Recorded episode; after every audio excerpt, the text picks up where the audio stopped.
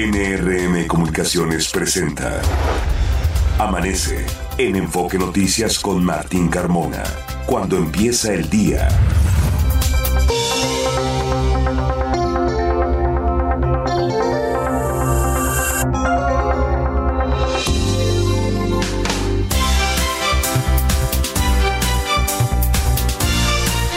Hola, ¿qué tal? Muy buenos días, me da mucho gusto saludarlo. Ya son las 6 de la mañana con dos minutos de este lunes 4 de diciembre.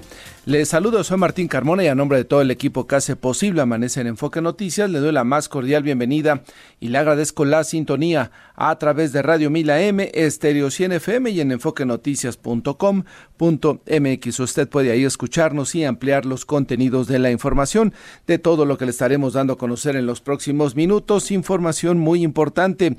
Es el día 338. Restan 27 días para que se termine este venturoso y a la vez exitoso 2023 y estamos iniciando la semana número 49. La puesta del sol será hoy a las 5 de la tarde con 57 minutos. Alfredo Pérez, ¿cómo te va? Muy buenos días. ¿Qué tal Martín? Auditorio de Amanece en Enfoque Noticias. Buenos días. En estos momentos tenemos 14 grados en el termómetro. Para el amanecer se pronostica ambiente fresco a frío y bancos de niebla en el Valle de México. Cielo nublado durante el día con probabilidad de lluvias e intervalos de chubascos con posibles descargas cargas eléctricas para la Ciudad de México y el Estado de México. La temperatura mínima en la capital del país es de 10 a 12 grados, la máxima 18 a 20 grados. Para Toluca, Estado de México, la mínima oscila entre los 8 a los 10 grados y la máxima se ubicará entre los 16 a los 18 grados. Y mucho ojo, existen condiciones para la caída de nieve o agua nieve en elevaciones superiores a 4.200 metros sobre el nivel del mar. Esto significa que podría caer nieve en el Nevado de Toluca, el Popocatépetl y el Iztaccíhuatl Martín Auditorio de Amanece en Enfoque Noticias. Seguiremos con estas imágenes, con estas postales de las zonas altas que rodean la Ciudad de México, Alfredo, con eh, pues eh, agradables, ¿no? Con nieve, viendo pues ya estos panoramas de tradicionales de cierre de año. Así es, Martín, pues ya cada vez está más cerca el invierno y además nos sorprendió una lluvia esta madrugada de, de lunes, Martín, en varios puntos de la Ciudad de México. Mucha precaución al conducir, además, pues los baches de cada día están eh, todavía en varias eh, arterias, Martín, como periférico. Y recordar que está operando el programa Alcolímetro, ¿no? Todo, todo el día, prácticamente de manera intermitente por toda la Ciudad de México, porque las fiestas prácticamente ya comenzaron, Alfredo.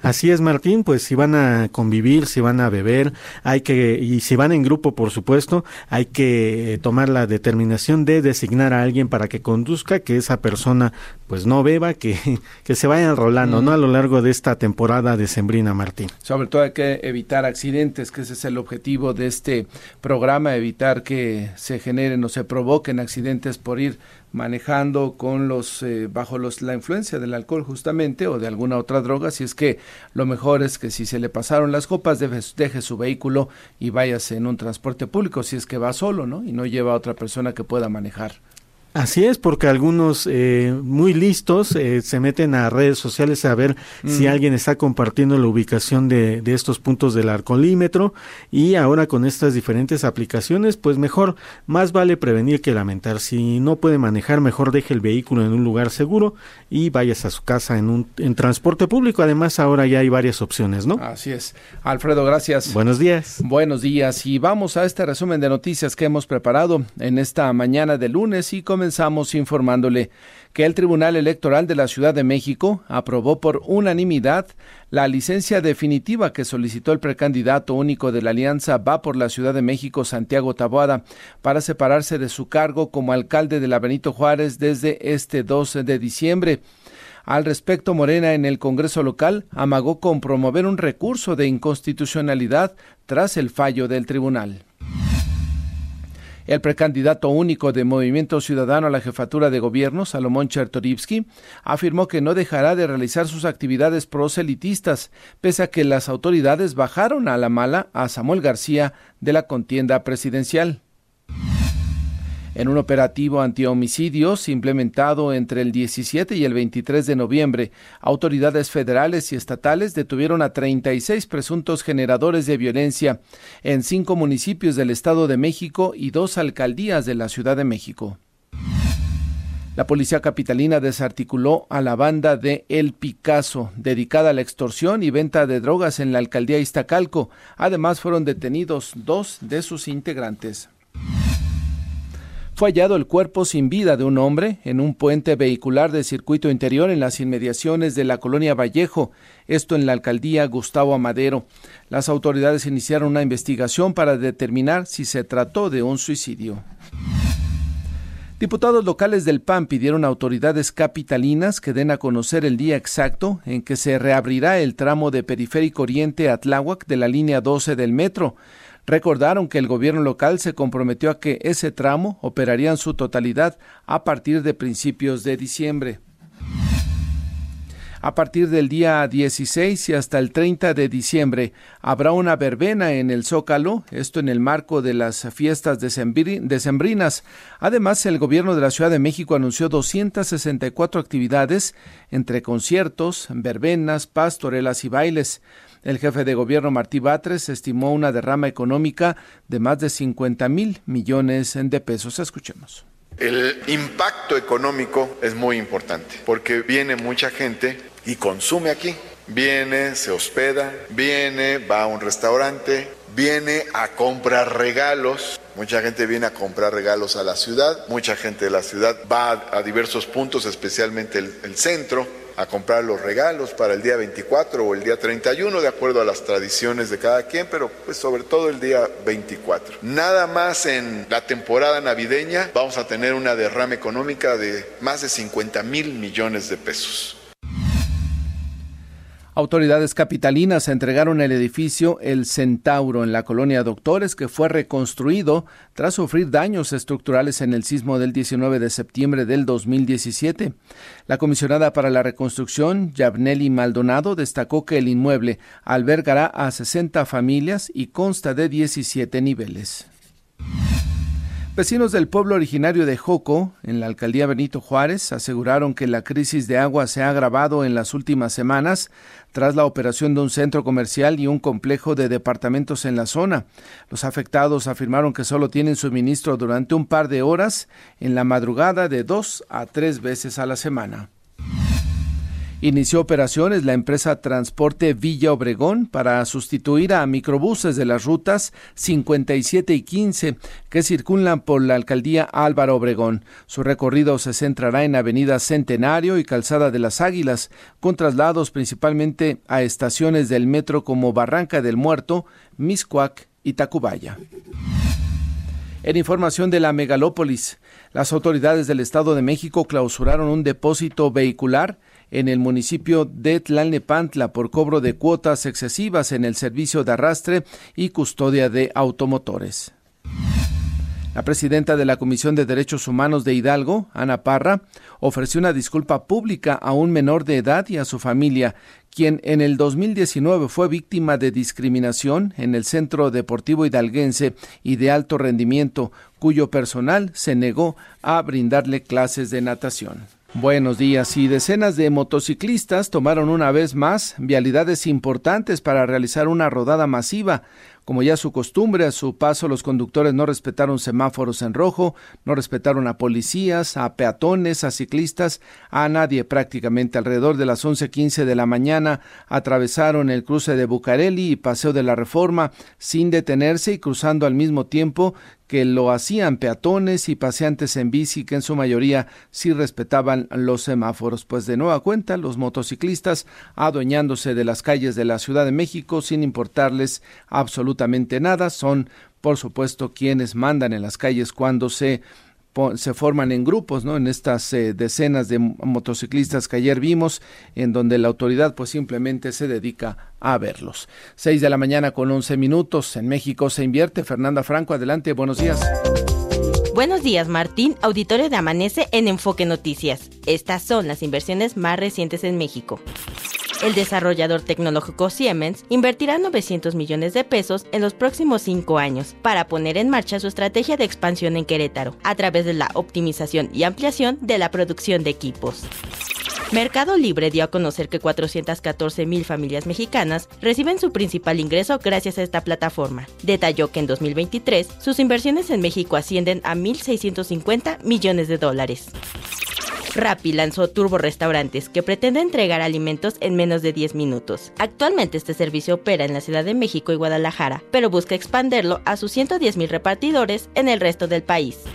Martín, auditorio de Amanece en Enfoque Noticias, hasta aquí la información. Gracias, Fernanda. Son ya las 6 de la mañana con 12 minutos. Vamos a ir a una pausa. Le recordamos que en todas las redes sociales nos encuentra como arroba enfoque noticias. Regresamos. Está usted escuchando Amanece en Enfoque Noticias por Stereo 100, 100.1 de FM y Radio 1000 AM. Regresamos con Martín Carmona.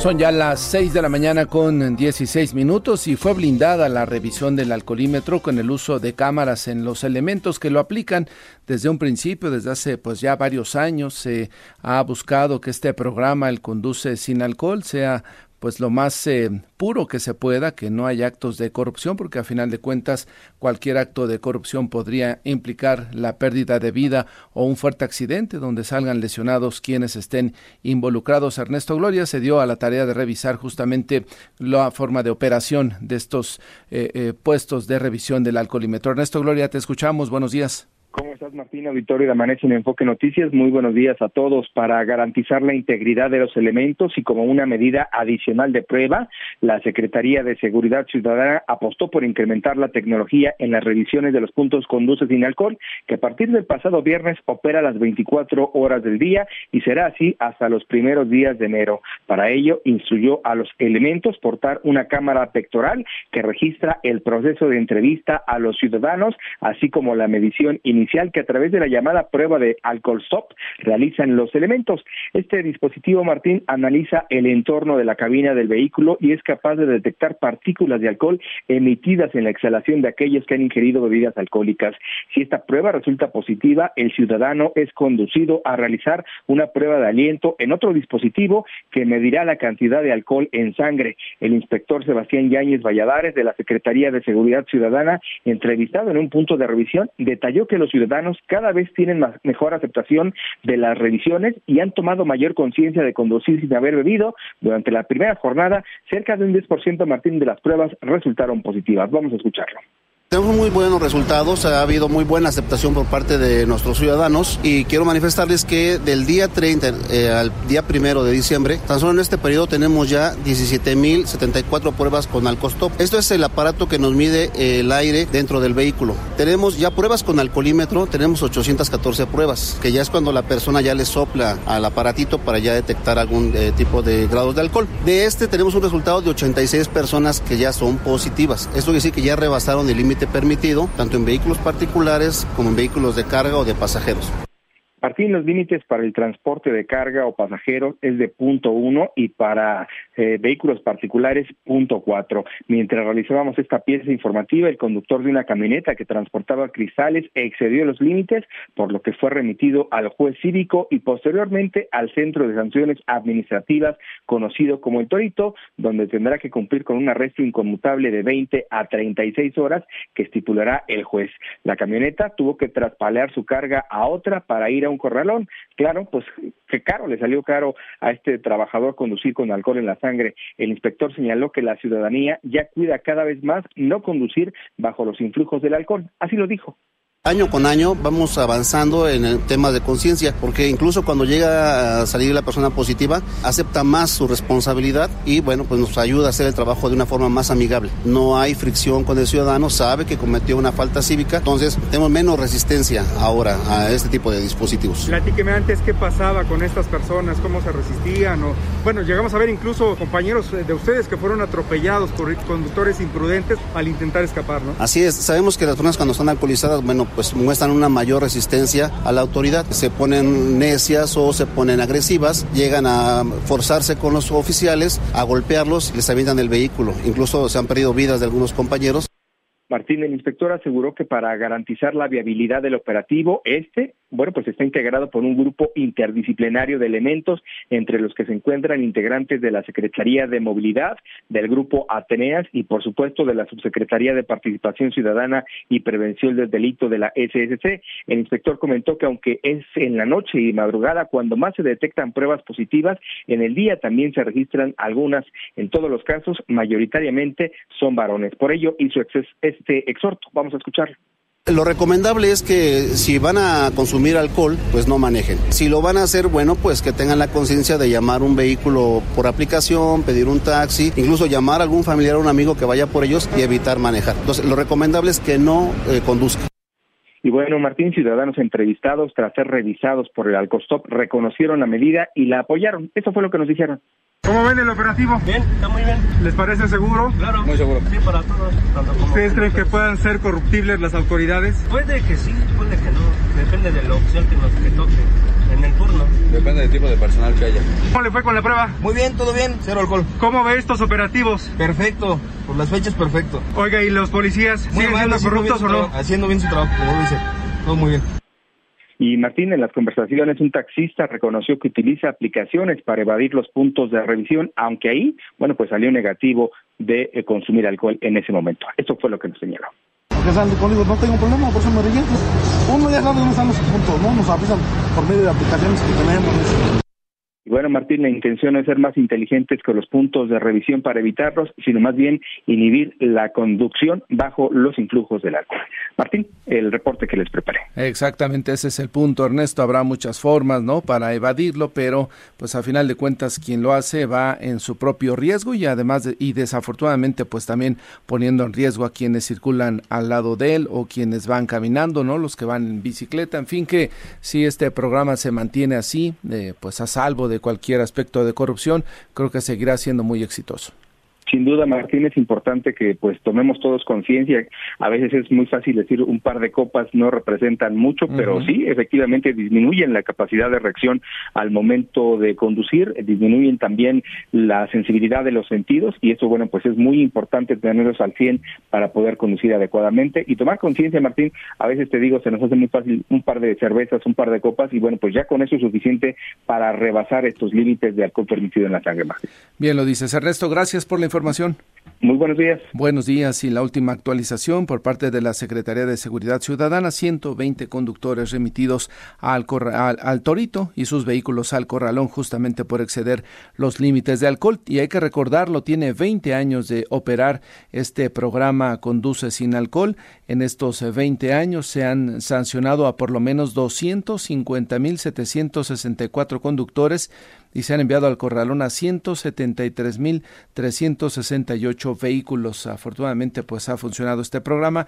y uno se eh, y, lo que hay que destacar es justamente pues cuántas vidas se salvaron justamente al aplicarse este programa y al detectar que estas 250.764 personas que conducían un vehículo automotor estaban excedidos en el alcohol permitido en la sangre. Pues este programa esperemos que siga siga funcionando. Son ya las 6 de la mañana con 23 minutos. Vamos contigo, Juan Enrique Velázquez. Se tiene ya el plan de lo que serán las fiestas de Sembrinas aquí en la Ciudad de México. Cuéntanos, Juan, buenos días.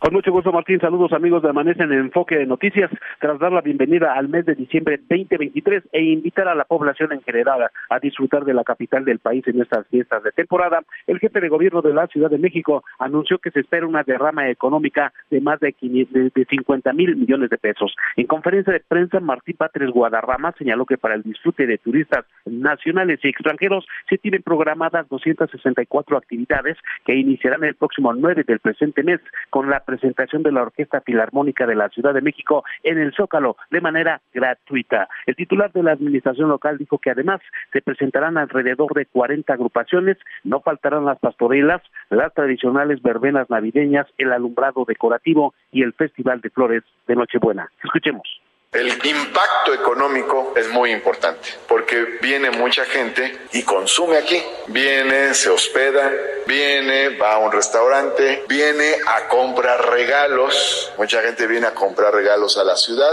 Mucha gente de la ciudad va a diversos puntos, especialmente el centro, a comprar los regalos para el día 24 o el día 31, de acuerdo a las tradiciones de cada quien, pero pues sobre todo el día 24. Entonces, también es un momento de actividad económica muy importante.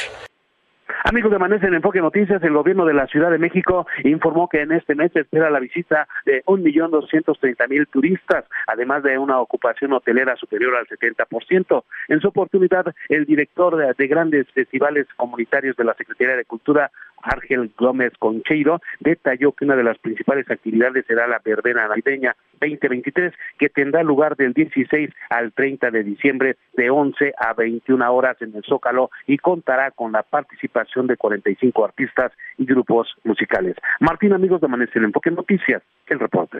Gracias, Juan Enrique. Muy buenos días. Buenos días, 6 de la mañana con 25 minutos. Vamos con mi compañero Jorge Sánchez. Adelante, Jorge, te escuchamos. Gracias, eh, Martín. Auditorio de Amanece en Enfoque Noticias, muy buenos días. Ya la Fiscalía General de Justicia de la Ciudad de México abrió una carpeta de investigación en torno a la explosión registrada este fin de semana en Azcapotzalco. La Fiscalía eh, integra una carpeta de investigación por los delitos de homicidio culposo, por otras causas y daño a la propiedad de bienes inmuebles luego de esta explosión registrada en un predio de la colonia Huautla de las Salinas en Azcapotzalco. De acuerdo con las primeras investigaciones, luego de ser alertados vía radio, elementos policiales al llegar al sitio se percataron de la presencia de dos personas inconscientes, por lo que se requirió la presencia de paramédicos quienes diagnosticaron la ausencia de signos vitales en ambas víctimas. Asimismo fueron detectados daños en la caja de un tráiler, así como en una barda de una fábrica posiblemente derivados de la explosión. Por estos hechos, la representación social de la Fiscalía de Investigación Territorial en Azcapotzalco, de la Coordinación General de Investigación Territorial, inicia la indagatoria correspondiente y dio intervención a personal de la Coordinación General Forense, Servicios Periciales, en las materias de criminalística, fotografía, incendios, explosiones, para la búsqueda de indicios y el levantamiento de dos cuerpos de las personas fallecidas. Al sitio también acudieron fiscales territoriales, quienes solicitaron una célula multidisciplinaria de la Dirección de Atención a Víctimas que ya brinda pues el acompañamiento correspondiente a los familiares de las personas fallecidas. Es el reporte, Martín, que les tengo por el momento. Bien, Jorge, gracias. Buen día. Buenos días. Los deportes con Javier Trejo Garay. Hola Javier, ¿cómo te va? Buenos días. ¿Qué tal? ¿Cómo estás, mi querido Martín? Amigos de Enfoque Noticias, buenos días, un gusto saludarte. Bueno, pues sabemos semifinales en el fútbol mexicano, Martín, después de lo que ocurrió este fin de semana en los partidos de vuelta de los cuartos de final. Eh, hay cosas para comentar, desde luego. Victorias algunas contundentes, como la de Pumas contra el equipo de las eh, Chivas, con una pizarra de 3 por 0 en el partido de de vuelta. También lo de Tigres, que acaba ganando igual de manera contundente ante el equipo de la Franja. Ese partido estaba empatado a uno, recordamos la ida Tigres contra Pumas, contra Puebla, quiero decir. Pumas había perdido en la ida uno por suelo contra el equipo de las Chivas, pero ayer consigue una auténtica fiesta de la mano de el Chino Huerta. El Chino Huerta que, que llegó procedente de Chivas, Martín, justamente llegó, jugó para el equipo de las Chivas. Eh, desde el partido de ida, Martín, eh, recordamos cómo por un lado, parecería que empezó cierta, cierto reencuentro entre Alexis Vega y la afición rojiblanca. Mm. Porque lo aplaudieron, lo vacionaron cuando, cuando apareció ya en la cancha. Y, en contraparte veíamos los abucheos contra el Chino Huerta, allá en Guadalajara. Ahora que se juega el partido de vuelta, justo en la capital del país, el Chino Huerta acaba siendo el protagonista de este partido. Consigue un autogol, además mete un penal y de paso acaba, me parece, reviviendo el tema de, tú recordarás, fue Jimmy Lozano, el que puso, si no mal recuerdo, eh, aquella playera de hecho en CEU. Lo tendrás muy presente. El bicampeonato, justamente. Sí, justo. el bicampeonato. Y, y, justo platicábamos, Javier, fuera de micrófonos, a qué se debía esta camiseta que presentó Rehecho en CEU. Eh, este joven, que a final de cuentas es un joven, el chino Huerta. 23 años cumplió ayer, ¿eh? 23 años, cierto y pues pareciera que entonces encontró su segundo aire, ¿no? Se encontró con una quizá nuevas formas de jugar allá en Ciudad Universitaria y ahí esa camiseta que recordó justamente lo que sucedía en aquel bicampeonato, ojalá que sea un buen augurio. Sí, que sea buen augurio para Pumas y sabes que también para la selección, ¿no? Porque justo sus actuaciones en Pumas le han llevado ya a, que haya eh, jugado con la selección mexicana de fútbol, está pasando por un buen momento sin duda y hay que aprovechar el buen momento de los jugadores eh, para la selección mexicana de fútbol. Pero bueno, gana 3 por 0 de manera contundente, por supuesto un fracaso para el equipo de Chivas, que de hecho recordamos, Martín, que perdió los eh, dos últimos partidos que jugó en, en, en CU el equipo de Chivas ganó a mitad de la semana en el encuentro de ida, pero han jugado tres partidos en un lapso realmente corto. Fue el último partido de temporada regular entre Pumas y el equipo de las Chivas y eh, se volvieron a encontrar justo ahora en la liguilla. Este resultado pues mete ya al equipo de Pumas a la semifinal. Ha sido una buena campaña. Llegó en la apertura 2022 el chino Huerta. ¿eh? Por cierto, llegó apenas hace un año y rápidamente se ha reencontrado. Es hoy quizá la figura más reconocible y reconocida del equipo de Pumas. Bueno, ¿Cómo quedan entonces las semifinales, Martín, con lo que ocurrió este fin de semana? El equipo del América estará enfrentando a San Luis. Oye, hablando de fracasos, lo de Monterrey tiene que ser un eh, fracaso por todo lo alto, Martín. Lo que ocurrió con este equipo de los Rayados del Monterrey, está el Bucet, pues estaba Bucetich, estaba el Piojo, estaba quien me diga si ahora el Tan Ortiz también acaba fracasando con el hasta el Vasco Martín estuvo recientemente con el equipo de Rayados y ahora cayeron ante el equipo de San Luis, mi querido Luego entre el Cruz Azul y el Monterrey son de los sonados, de los fracasos más sonados de los últimos torneos, ¿no? Puede ser, Creo que el valor de la plantilla del Monterrey es sustancialmente mayor, por ejemplo, a, a la de San Luis. Ah, no, bueno, sí, lejos. Con la de Monterrey se deben hacer como tres equipos de San Luis, ¿no? Fácil. Totalmente. Pero bueno, Monterrey de hecho terminó segundo en la clasificación general, ¿eh? detrás del América. Quedó a siete puntos del América, eso sí. América terminó con 40, Monterrey con 33, Tigres 30 y Pumas 28. Bueno, Chivas 27 puntos, por cierto. Pero entonces, Martín, el América contra San Luis es un partido interesante, ¿eh? Eh, sobre todo por esta historia reciente de Andrés Jardiné, que estuvo con el equipo de San Luis. Llegó pues hace, hace muy poco, llegó hace poco más de medio año al equipo de, América Jardiné, hombre, y, lo que ha hecho de verdad ha sido notable. No era la primera opción para el América y los tiene ahora con prácticamente récord de puntos 40. No alcanzó para ese récord, pero sí estuvo muy cerca de conseguirlo el América con sus 40 puntotes en la, en la campaña regular. Monterrey, que decíamos es el segundo, queda fuera. Sí permanece el número 3 de la clasificación, que fue Tigres, Pumas, que fue 4, y San Luis, que fue 7. Así que el número 2, Monterrey, ya está de vacaciones. Eh, el día de hoy se van a definir eh, los horarios en los cuales se van a disputar estos partidos. Probablemente, Martín, sea el encuentro de ida entre Atlético San Luis y el América el día miércoles, probablemente porque el América juega los sábados. Lleva mano por ser el líder del fútbol mexicano.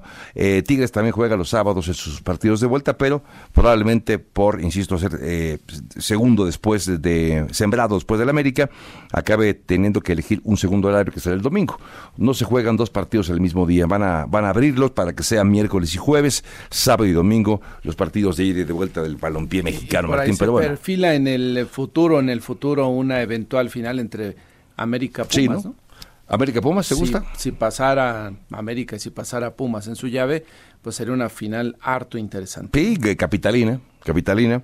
Eh, va a enfrentar a Tigres eh, Pumas, mm. lo cual no será fácil. Tigres es el actual campeón. Eh, pero bueno, creo que hoy Pumas, el nivel que estaba mostrando, sí te da para pensar que puede ganarle, por supuesto, a Tigres. Sí que lo puede hacer. Quien luce el más desfavorecido de todos es sin duda San Luis, ¿no?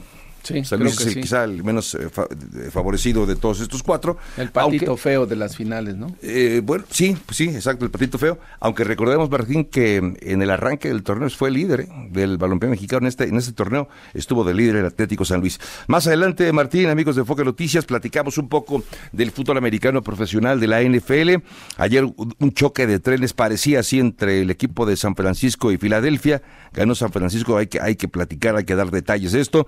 Eh, qué pasó con Pittsburgh, qué pasó también el pasado jueves con los Vaqueros de Dallas, eso lo comentamos en su oportunidad. Y también en el Taekwondo, Martín, eh, atletas mexicanos, taekwondoines mexicanos que tienen ya su boleto para París. Esto lo platicamos aquí un poco más adelante en Enfoque Noticias. Estaremos atentos, Javier. Gracias. Buenos días, 6 de la mañana con 34 minutos. Vamos a una pausa, regresamos. Amanece en Enfoque Noticias con Martín Carmona por Stereo 100, 100.1 de FM y Radio 1000 AM. Continuamos.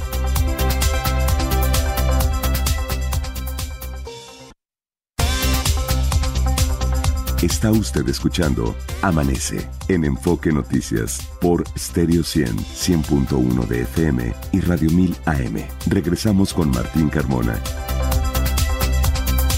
Continuamos con más información, 6 de la mañana con 38 minutos. La semana pasada el Consejo Ciudadano de la Comisión de Búsqueda de la Ciudad de México denunció que a las autoridades capitalinas se le extraviaron, se le perdieron al menos 1.500 desaparecidos, ya que en julio pasado había un registro de alrededor de 8.000 personas desaparecidas y no localizadas, pero ahora en noviembre solo se tienen contabilizadas 6.725 y no se han informado si fueron encontradas la diferencia en los expedientes de personas desaparecidas y no localizadas fue denunciada durante la presentación del informe del Consejo Ciudadano de la Comisión de Búsqueda de la Ciudad de México tras la finalización de sus actividades realizadas durante tres años.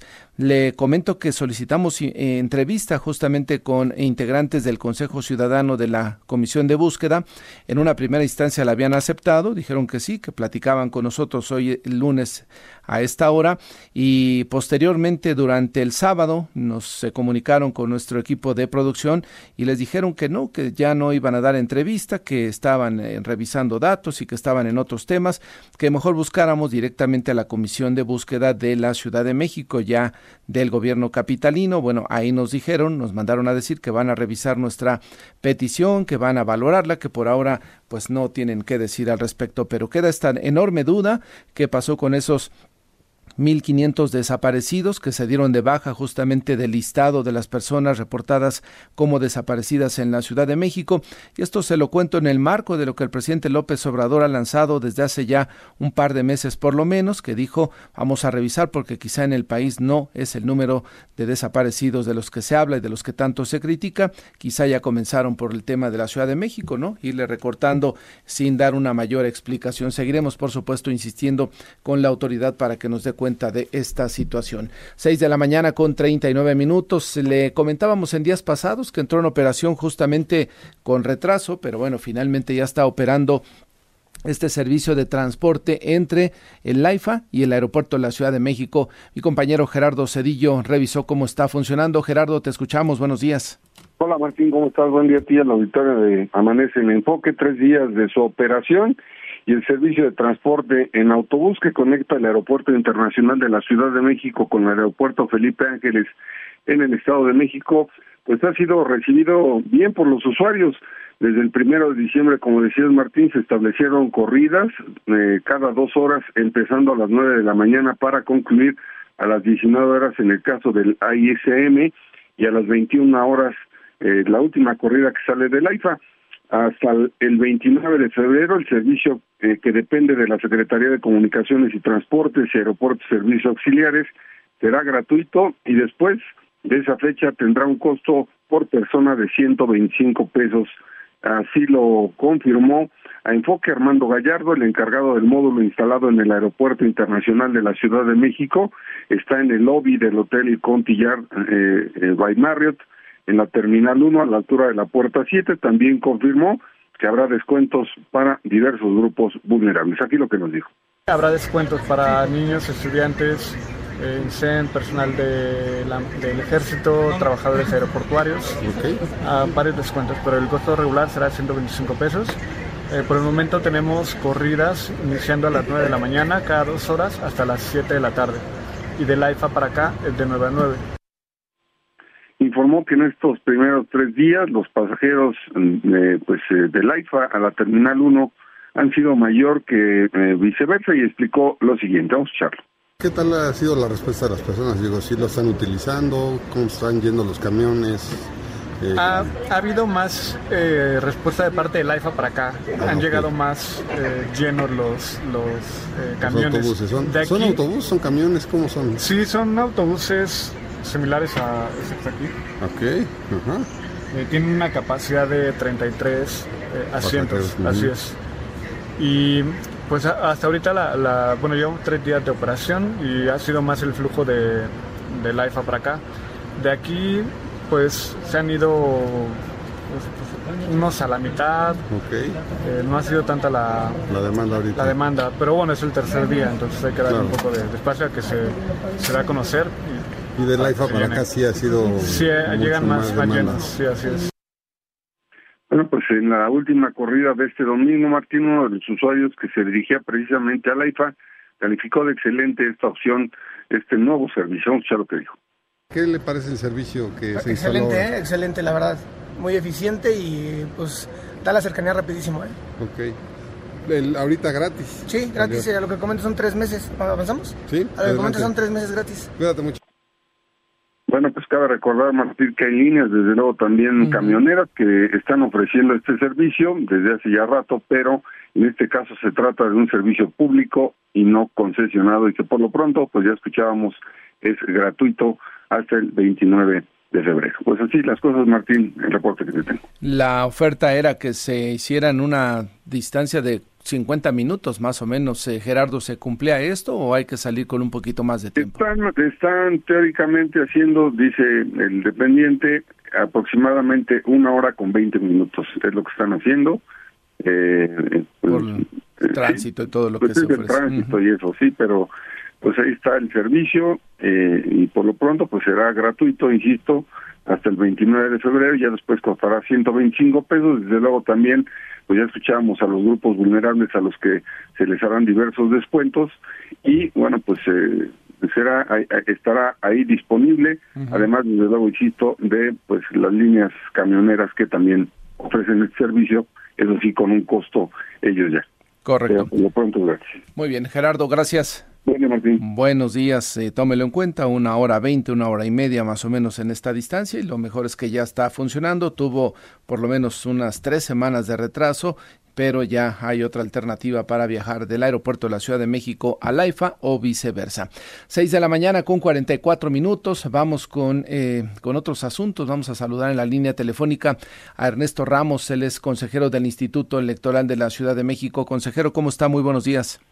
Muy buenos días, Martín. Encantado de platicar otra vez contigo en tu audiencia. Gracias por estar esta mañana aquí en Enfoque Noticias. Uno de los insumos básicos para el proceso electoral del próximo año, consejero, es el material, ¿no? Todas las boletas, todo lo que se utiliza. Y entiendo que hoy será justamente la presentación de los materiales electorales. Exacto, Martín. Lo que estamos haciendo es invitar a todos los medios de comunicación para que nos ayuden a difundir el trabajo que hacemos en el Instituto Electoral de la Ciudad de México para rehabilitar los materiales que hemos estado utilizando en los distintos procesos electorales y de participación ciudadana. La idea es hacer la, producir la menor cantidad de materiales nuevos, poder rehabilitar la mayor cantidad de estos para poder hacer uso eficiente de los recursos, pero también, por supuesto, ayudar al medio ambiente, ayudar a un proceso eficiente dentro de las ¿Cómo qué tipo de mm, equipo es el que se va a reutilizar? Me imagino que las mamparas serán de las máximas, ¿no? Exacto. Las, los canceles y mamparas uh -huh. son muy importantes. Eh, producimos una cantidad menor, en este caso fueron eh, aproximadamente 5.000 mamparas nuevas, pero vamos a rehabilitar unas 11.000 eh, canceles que tenemos de procesos anteriores y son además diseños que están pensados para personas que tengan algún tipo de discapacidad, que vayan a subir en silla de ruedas, son, son diseños más amigables. Eh, también urnas eh, transparentes, estas las rehabilitamos, nos quitamos los stickers, las limpiamos, corregimos los errores que tienen lo, o los pasos que, que, se han roto uh -huh. y las podemos volver a utilizar. Por supuesto, otro tipo de materiales como eh, las portaurnas, que son donde ponemos las urnas para que puedan depositarse los votos no tengan que estar en el piso o, o tengan que alquilar alguna mesa. Eh, el material también para marcar la credencial, la marcadora de credencial, algunos otros tipos de materiales que utilizamos para personas con algún tipo de discapacidad, como la visual, como la lupa Fresnel, que les ayuda. Eh, en fin, tenemos una cantidad importante y queremos enseñárselos a todos los medios de comunicación, tanto dónde los resguardamos, en qué condiciones y cuál es el proceso, porque vamos a hacer una simulación de cómo, cómo rehabilitamos cada uno de estos materiales para que puedan entender nuestro proceso. Correcto. ¿Esto cuánto le implica de ahorros al instituto? Sobre todo, y como usted lo destacaba, hay que ser eficientes en el uso del dinero y además de que, bueno, desde hace un par de años, por lo menos el, el presupuesto que tiene el instituto no ha sido el que se esperaba.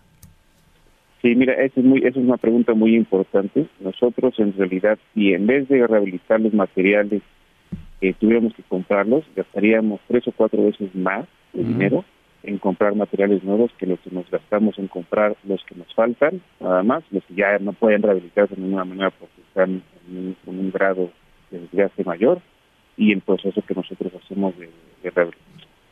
Correcto. Ahora, consejero, ya eh, hablaba usted justamente de todo este tema de ser eficientes y en algún momento durante algunas prácticas donde han llamado a los ciudadanos al voto, eh, han utilizado el voto electrónico. ¿Qué posibilidades hay de que en algún momento, no sé si en este proceso electoral de mediados del próximo año este, estaría funcionando, habría posibilidades de poner ya en práctica este voto electrónico que ahorraría mucho más de lo que usted me está comentando?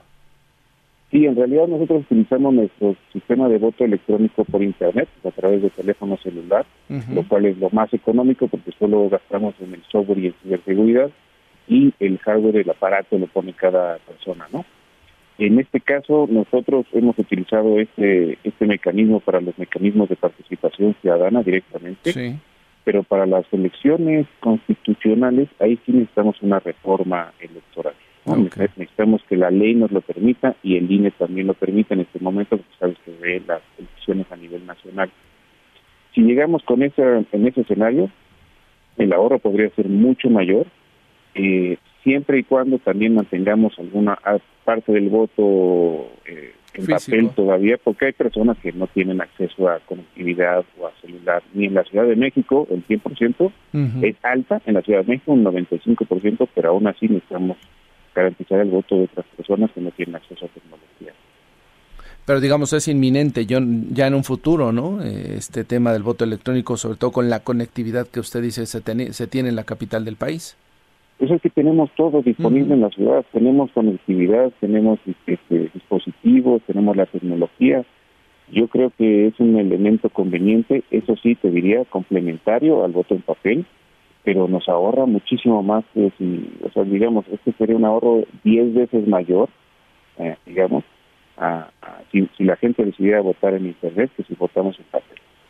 Eh, hablando de temas del presupuesto, justo veo información eh, que emitió el Instituto Nacional Electoral, el cual advirtió que el Instituto Electoral de la Ciudad de México operó con riesgo medio en el 2023 debido a la reducción de sus recursos del presupuesto, no toda esta disputa con el Congreso. Eh, hoy, ¿en qué condiciones estaría hoy, consejero, justamente?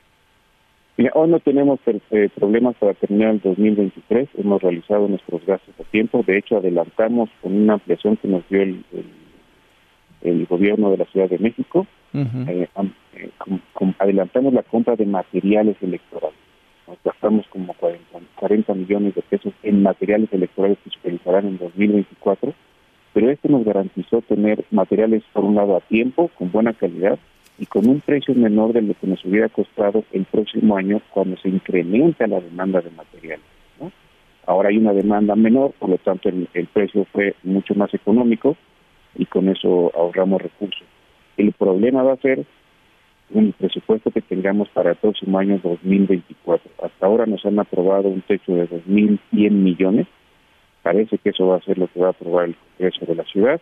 Pero de esos 2.100 millones, nada más para que te des una idea, tú y tu audiencia, 850 millones son de los partidos políticos, es decir, no les podemos tocar. 800 millones. 850 millones son de los partidos políticos.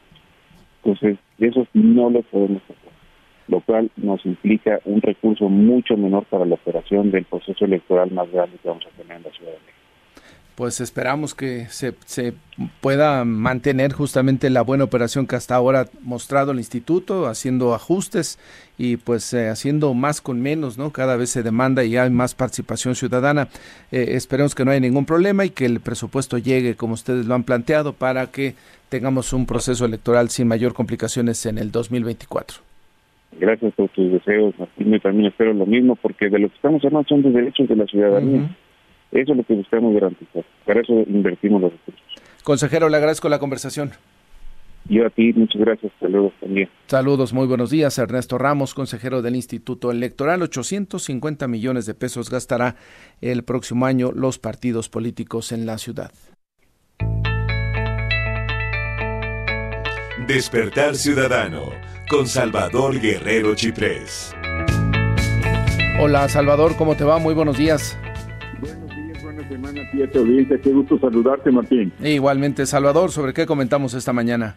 Bueno, pues hay que recordar lo que acaba de ocurrir la semana pasada, desde el jueves 30 de noviembre, pues bajo el lema Si tomas no manejes, te entrega las llaves, comenzó la edición 2023 del programa Conduce sin alcohol correspondiente a esta época de Sembrina, con 450 policías y 200 unidades móviles. El Consejo Ciudadano acompaña como testigos desde la sociedad civil, desde la ciudadanía, como otras organizaciones, el desarrollo de este programa. Déjame decirte que hace 20 años, 19 años que anduvimos cerca del inicio de este programa nada más había una mesita y había dos personas, policías y una o dos personas de la sociedad civil. Hoy hablamos de este número que te acabo de mencionar y el impacto de este programa implicó que en los primeros dos o tres años bajó hasta 60% eh, el número de incidentes mortales relacionados con consumo excesivo del alcohol. En 2016, el entonces secretario de Seguridad Pública eh, declaraba que se acumulaba un 27-28% y en lo que va de esta administración la disminución es de un porcentaje semejante respecto a cómo se recibió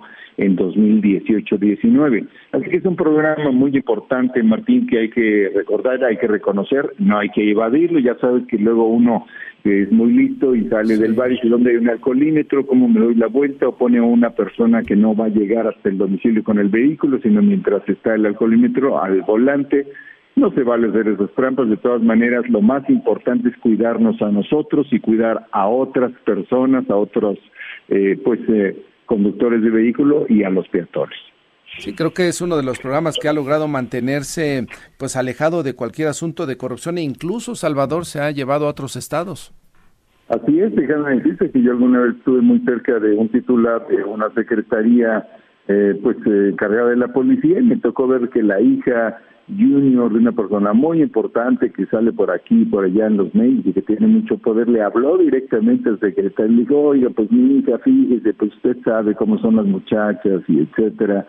Y el titular le dijo, pues, pues ni modo, va a tener que cumplir su tiempo ahí en el torito. Entonces es muy importante porque además te acuerdas, había una discusión de si la libertad o no la libertad, si tenía facultades o no, y la sociedad asumió, no importa esa discusión jurídica, lo que importa es que se inhiba que se reduzca, que disminuya el número de accidentes mortales relacionados con el consumo del alcohol. Así que es un programa que está ahí, muy adherido. Estuvo Pablo Vázquez, el secretario de Seguridad Ciudadana, planteando su ventaja y también, por supuesto, el secretario de Transporte, asociándolo con lo que tiene que ver con el cuidado de tránsito y también con el tema, pues sí, también del sistema penitenciario que está detrás de la, del funcionamiento del Torito.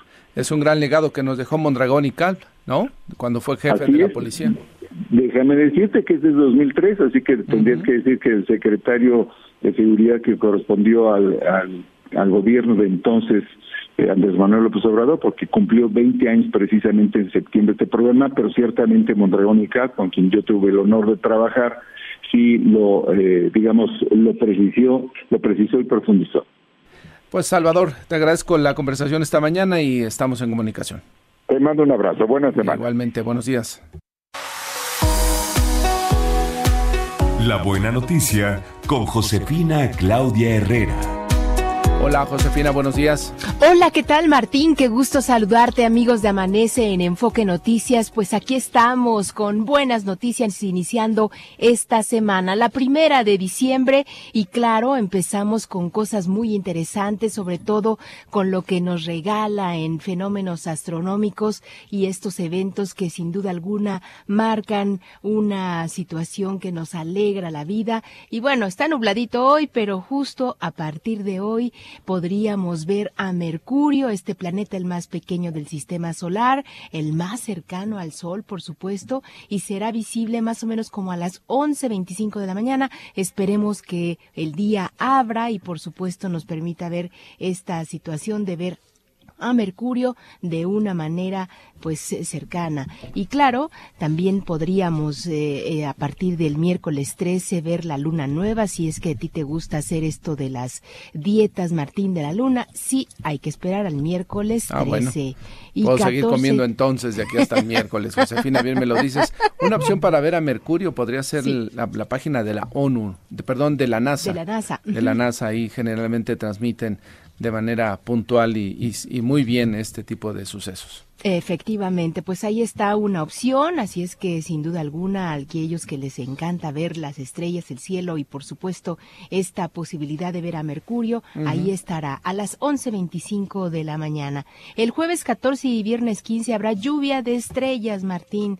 Se espera las Gemínidas y también el 22 y 23 otra lluvia de estrellas nos esperará las Úrsidas.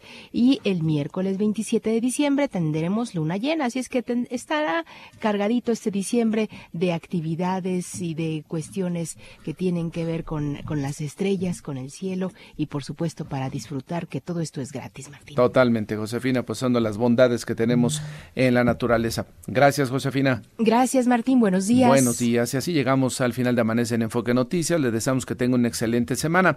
Ya viene Mario González con más información. Buenos días.